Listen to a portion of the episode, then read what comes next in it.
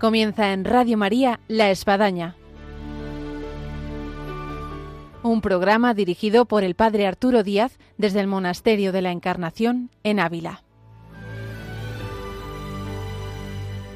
Hola, buenos días. Les habla el Padre Arturo Díaz. Bienvenidos a La Espadaña. La Espadaña de este viernes tiene como protagonista la Tierra Santa, una vez más. Viene aquí a nuestro monasterio de la Encarnación de alguna forma y en este caso es a través del Padre Juan Solana que eh, llegó a crear y nos va a hablar de lo que es Magdala, más también ha sido tiempo el charrier de Notre Dame de Jerusalén. Y hay muchos peregrinos que estarán escuchando este programa y no cabe duda que saben quién es y de qué se trata. Así que desde esta tierra de Ávila, tierra santa, según reza aquí las palabras escuchadas cuando se construyó la capilla de la nos trasladamos de alguna forma a esa tierra de Jesús, a esa tierra santa. Bienvenidos a nuestro programa que ahora comenzamos.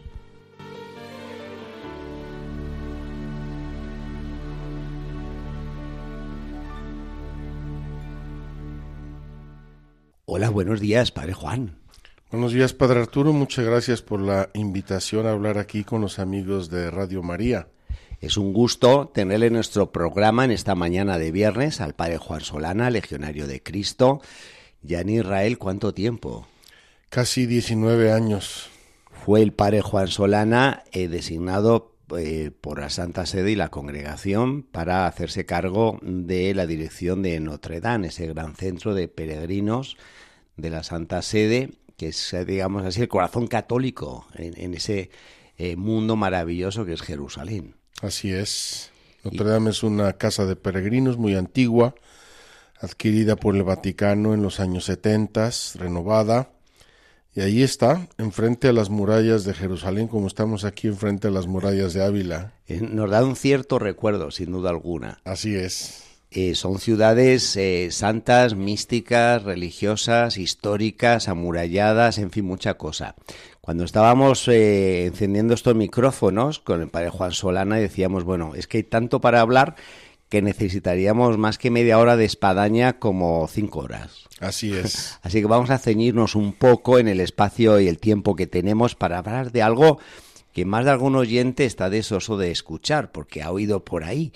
Y es esa orilla del lago de Tiberíades, del mar de Galilea, que tanto nos dice y donde eh, puedo hablar con el padre Juan de estas cosas y más porque compartí con él cinco años maravillosos de lo que fue hacer emerger una ciudad que había quedado, eh, quedado sucumbida, eh, escondida, tal vez en el fondo del mar de Galilea, entre las montañas que se habían caído ahí del monte Arbel, y que era la ciudad de María Magdalena. Así es. Lo que es Magdala. Así en breve, padre, una pincelada ¿Cómo se descubrió Magdala?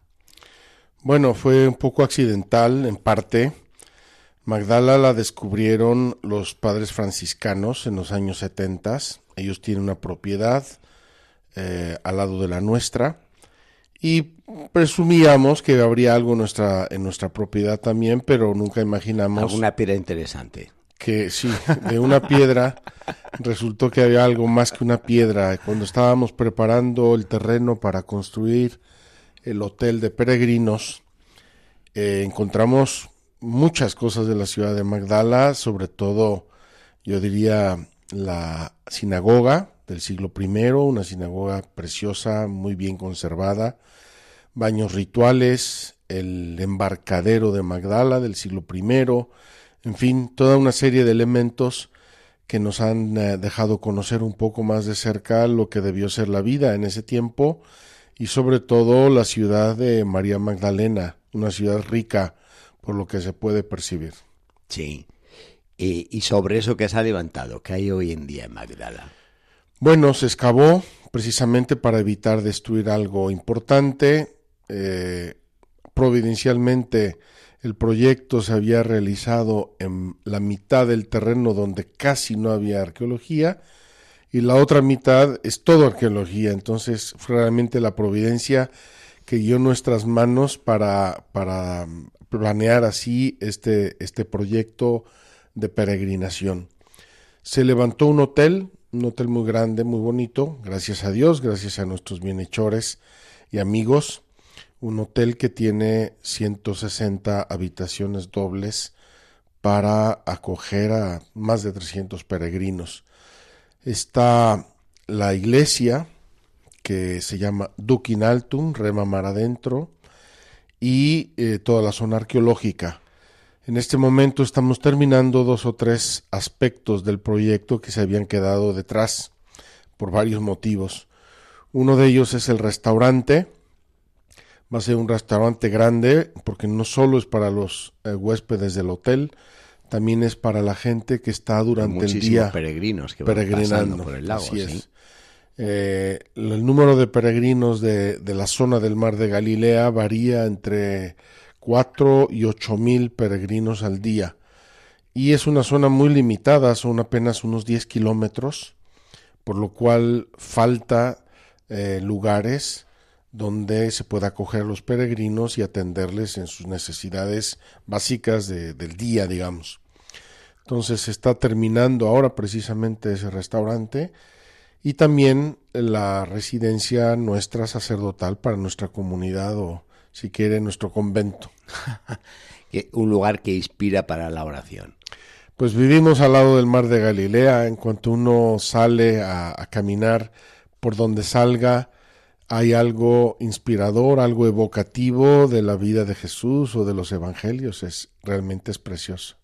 Algo muy interesante en Magdala, y esto va para los jóvenes, nos cuestionábamos cuando estábamos por allá ver tantos peregrinos, pero peregrinos, digámoslo así, ya de la tercera edad, que ya pues tienen el dinero, tienen el tiempo, no tienen responsabilidades y hoy pues el viaje que nunca había hecho, vámonos con la parroquia, vámonos con la diócesis, vámonos con tal padre que organiza peregrinaciones. Y decíamos, qué pena que no vengan jóvenes, porque es que les cambiaría la vida.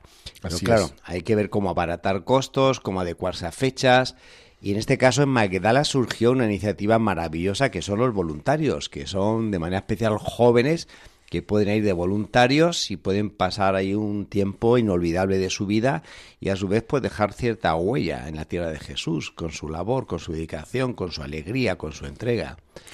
Sí, tenemos un voluntariado, hemos tenido ya en 13 años más de 4.000 voluntarios. ¿Solo? Sí. Una barbaridad. Cuatro mil voluntarios que nos ayudan mucho en lo que es la misión de Magdala, es decir, acoger a los peregrinos, explicarles el lugar, preparar las misas, recoger las misas, etcétera. Y eh, tengo que decir que no solamente es una experiencia hermosa para quien la hace, para quien va y sirve, no solamente es muy útil y muy necesario para nosotros, porque sin voluntarios no podríamos atender a tantos peregrinos. Yo veo en el voluntariado de Magdala una personificación, una actualización de ese grupo de mujeres que acompañaban y seguían a Jesús y que fueron las primeras voluntarias del Evangelio, María Magdalena, Juana, Susana y otras muchas, así como discípulos, varones y mujeres que seguían a Jesús y eran parte de su comitiva no solamente acompañándole, digamos, sino realmente ayudándole en su misión evangelizadora. Si yo fuera un joven interesado en el voluntariado, bueno, lo primero tenía que entrar en la página web. La página web de Magdala es magdala.org, magdala.org, ahí hay pueden una pestaña de voluntariado. voluntariado, ahí tenemos el Youth Fest del que vamos a hablar ahora, tenemos lo que es Magdala, la historia, la arqueología, el hotel, ahí está todo. ¿Y qué, qué labores hace el voluntariado? Pues mire, el voluntariado normalmente, el voluntario llega por la mañana, tenemos dos turnos, uno de mañana, uno de tarde, y tenemos diversos lugares, uno que se llama, llamamos el Visitor Center, es decir, donde llegan los peregrinos en visita, simple visita.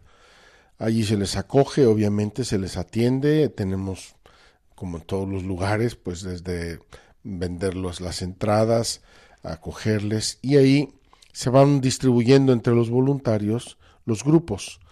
Entonces, dependiendo de la lengua, dependiendo del número, pues cada voluntario toma un grupo y le acompaña, le lleva por las ruinas, le explica la historia, le explica eventualmente los pasajes evangélicos y demás. Y ese es un grupo muy grande de voluntarios. Otros, cosas más prácticas, pues la tienda, la cafetería, la limpieza, lo que haga falta. Y luego la iglesia, pues la iglesia es, muy grande, tiene seis capillas, tenemos muchos grupos que celebran ahí la Eucaristía en diversas lenguas.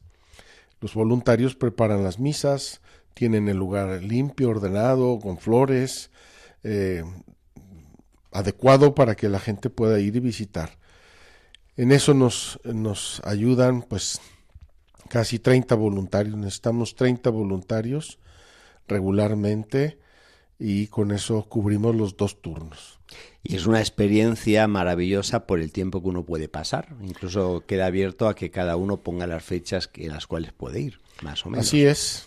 Eh, tenemos, repito, unos 30 voluntarios que pasan con nosotros de entre un mes y tres meses normalmente. Hay quien pasa más, extraordinariamente menos. Y en ese tiempo obviamente tienen sus días libres, dos días a la semana. Uno es personal, desde descanso, cada quien hace lo que quiera. Y el otro, eh, el voluntariado, organiza un paseo. Y en ese paseo tratamos de que vayan cubriendo todos los lugares importantes parques nacionales, lugares arqueológicos, lugares santos. Claro. Y así, después de una permanencia con nosotros, el, el voluntariado, el voluntario tiene una experiencia de servicio, de oración, de evangelio, de comunidad también, porque viven en comunidad. Y, además una comunidad me consta muy rica, porque pues hay voluntarios de Estados Unidos, de México, de Italia. En este momento parece que somos la, la, la, ONU, es increíble. Tenemos gente de Argentina, de Perú, de Bolivia, de Brasil, de Venezuela, de Colombia, de Nicaragua, de México, de Estados Unidos, de España, de Italia y de Alemania. Así que si alguien quiere practicar lenguas también es un buen Pentecostés ahí. Así es. es una experiencia muy enriquecedora. También son de diversas edades, desde chicos. El voluntariado puede ser desde los 18 años. Yo, recuerdo con el padre Juan cuando comenzamos con el voluntariado, eh, a la edad máxima eran 35 hasta que apareció uno de California que tenía 72, que nos dijeron, fui, este que va a hacer más tipo así medio cowboy, con botas, perilla, alto, flaco, así un aspecto de Don Quijote y el tipo era de estos norteamericanos súper prácticos que viajan con su maletín de herramientas. Hacía de todo. Te arreglaba la lavadora que no funcionaba, te ponía los enchufes que necesitabas, la puerta que chirriaba y decíamos, que vengan muchos de 72 años en este plan. Así es. En este momento tenemos una señora de 82, le llamamos la tía Licha, que está como una moto, es una mujer con una una salud y una inteligencia y una chispa que les da vueltas a los jovencillos, es increíble. Sí, sí. hay una iniciativa también joven, súper interesante y que está por realizarse este verano y que es el Festival Joven. Sentíamos que en la posibilidad de poder abrir Tierra Santa a jóvenes no podía haber otro espacio que lo que sería en el verano un festival joven. Así es. Eh, ¿En qué consiste y cómo va? Bueno, la actividad como tal es una peregrinación de 10 días, del 21 al 31 de julio. También lo encuentran en la página Youth Fest eh, Magdala. 21 al 31 de julio vamos a visitar la mayoría de los lugares santos, lo que hace una peregrinación pues un poco extendida, porque incluso son dos o tres días más de lo habitual. Sí, lo habitual es una semana. Una semana, tenemos dos o tres días más. Y la, digamos, lo especial de esta peregrinación juvenil eh, van a ser dos o tres caminatas, no muy largas, en ese tiempo hace calor, tenemos que ser prudentes, pero sí caminar, caminar las huellas de Jesús, me parece que es, es, maravilloso. Yo ya las hice, esas caminatas, para preparar el camino y me encantaron.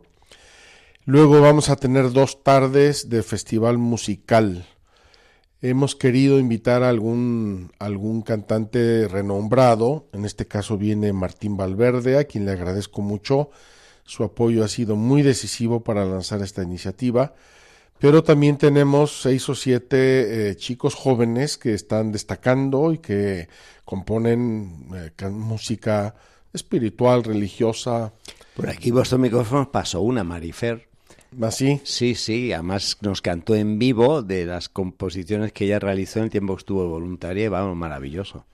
Pues eh, la idea es promover chicos jóvenes, lanzarlos, hacerles, eh, darles a conocer.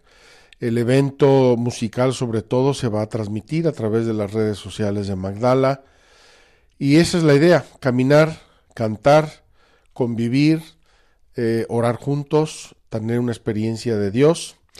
Yo he dicho que es para jóvenes y gente de corazón joven.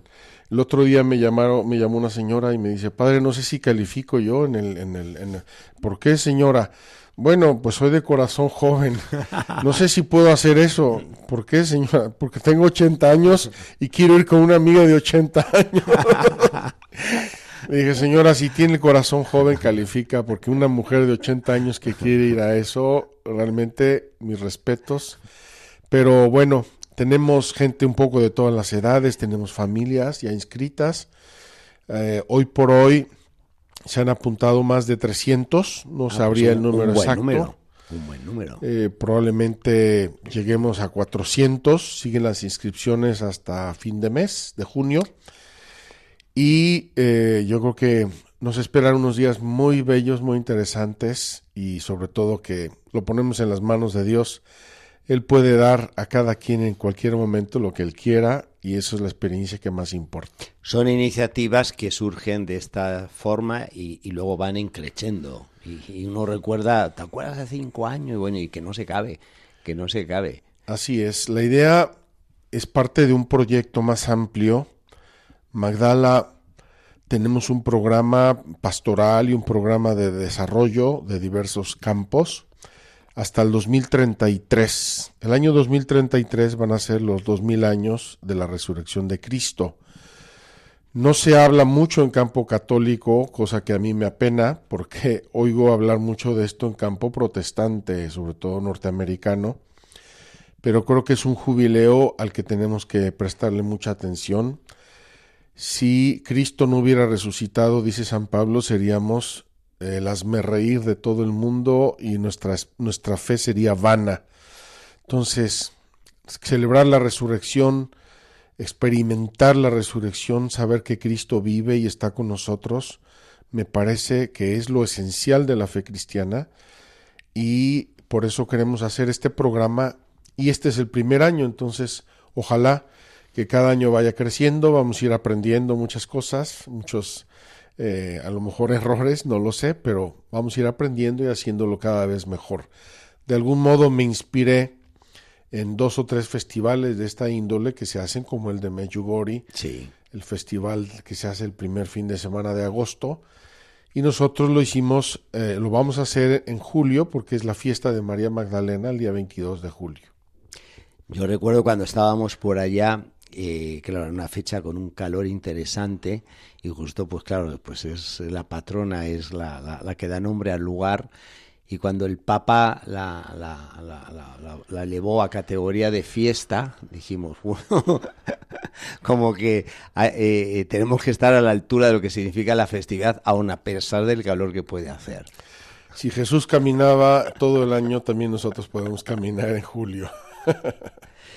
Y sobre esto, padre Juan, ha habido en Magdala algo eh, que ha hecho descubrir, como ha, sucedido en muchos ámbitos dentro de la Iglesia y de nuestra sociedad, el confinamiento al coronavirus, vernos sin peregrinos, con las puertas cerradas. Yo recuerdo recién inaugurada Magdala y, y, que bueno que se cerraba porque porque nos invadía el coronavirus. Entonces, el, emerger iniciativas de lo que ha supuesto los medios digitales, informáticos, y en este caso la apertura de un canal de YouTube. Yo recuerdo que mandaban a ver si se lograban los mil suscriptores que se pedía para poder abrir el canal. Y al día de hoy, yo no sé, hace un tiempo que no me meto, pero cuando me metía había 67 mil suscriptores del canal de YouTube. En este momento tenemos como 225 mil. pues crecen como, como, vamos, como las flores del campo. Yo creo que fue la pandemia, el ambiente de la pandemia y la oportunidad que nos dio de, de visitar y transmitir la Tierra Santa sin gente.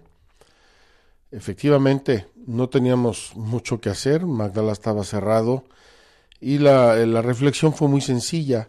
Si no pueden venir los peregrinos a Tierra Santa, vamos a llevar la Tierra Santa a los peregrinos. Entonces empezamos a transmitir el año 2020 en el mes de octubre, que es el mes del Rosario. Dijimos, vamos a recorrer los misterios del Rosario, que es la vida de Cristo. Y lo hicimos, gustó mucho, ayudó mucho a la gente, le motivó mucho. Era un momento muy difícil para muchas familias estar confinados, estar enfermos, tener enfermos, lo que fuera. Y resultó tan bien para mí y para la gente que dije, pues vamos a seguir. Así es que hicimos luego en la cuaresma del 2021 la peregrinación de la fe. Gustó mucho también. Vamos a seguir. Hicimos la peregrinación de sanación. Ayudó a mucha gente, muchísima gente. Y luego hicimos la peregrinación de la gracia en la cuaresma del 2022. Y este año hicimos la peregrinación de la libertad.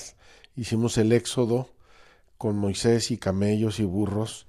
Yo me divertí muchísimo y fue una gran experiencia toda la cuaresma ir recorriendo casi literalmente el éxodo y la, la enseñanza de los mandamientos. Tenía yo como San Pablo la ilusión de ser el primero de eh, enseñar los mandamientos a través de las redes sociales desde el monte Sinaí y lo logré y fue maravilloso. Vamos, ha habido mucha gente que se ha reportado de lo que ha supuesto estas peregrinaciones virtuales. Yo incluso tengo una hermana que por cuestión de salud de corazón no, no puede viajar un día de avión y me decía hasta emocionada, es que no me puede imaginar que, que podía ir de peregrinación virtual. Y yo le dije incluso, pues fíjate que, gratis. eso dicen algunas personas, oiga, qué maravilla visitar la Tierra Santa eh, sentados en nuestra casa con un cafecito en la mano. Así es, fue, fue muy providencial para nosotros y también para mucha gente, me lo dicen, Padre nos motivó mucho, nos apoyó mucho.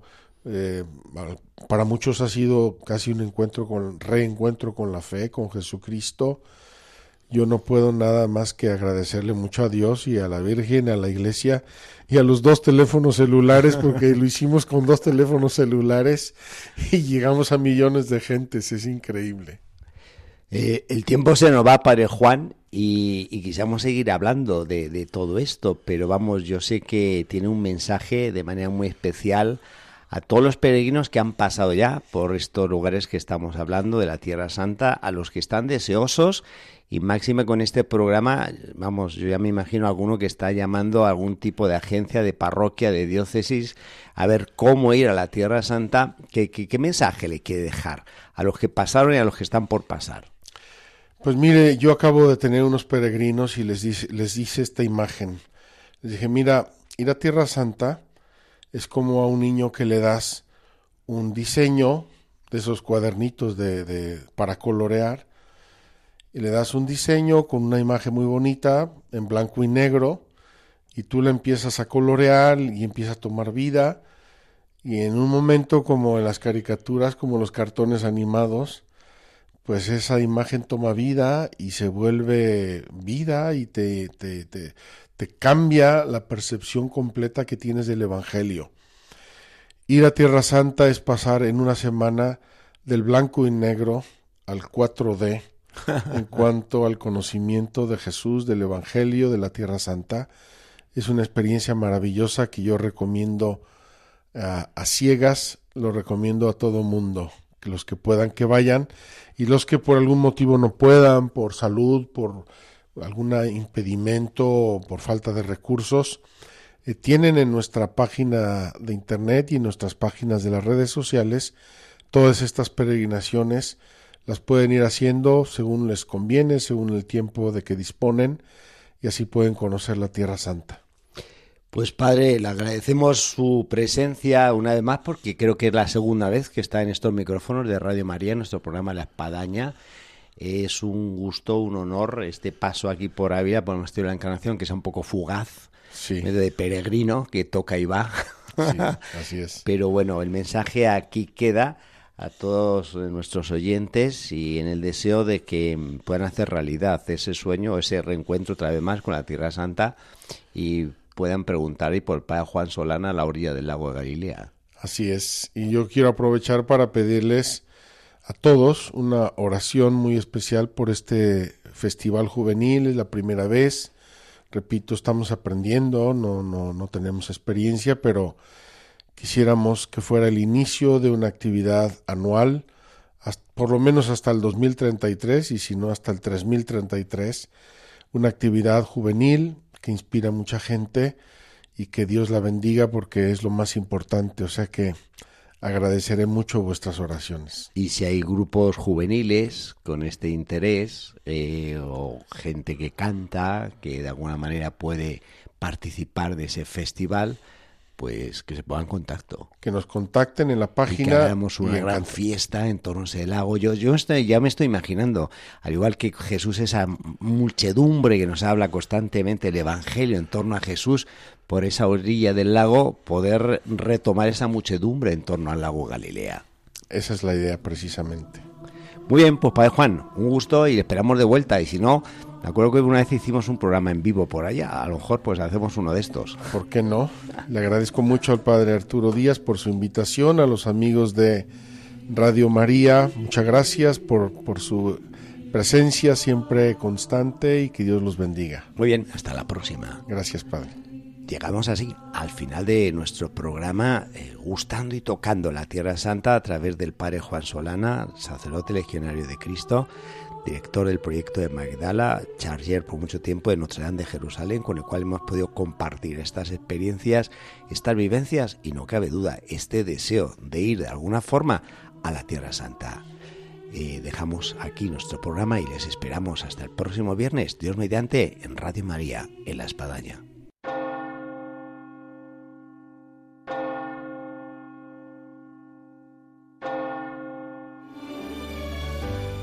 Han escuchado en Radio María La Espadaña.